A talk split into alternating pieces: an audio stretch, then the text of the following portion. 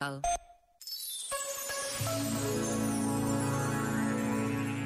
As palavras com que interpretamos a vida e a contamos a outros são criadoras do mundo. Criam um horizonte em que nos movemos e habitamos, como escreveu o biblista Rodolfo Luna.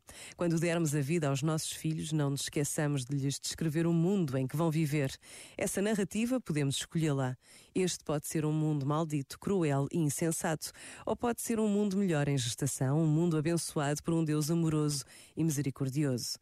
Temos a escolha das palavras. Com essas palavras, criamos o cenário no qual se desenrolará a aventura da próxima geração. Eles serão sempre livres de criar a sua própria história, mas demos-lhe ao menos uma oportunidade, oferecendo-lhes palavras repletas de sentido e de esperança. Este momento está disponível em podcast no site e na app.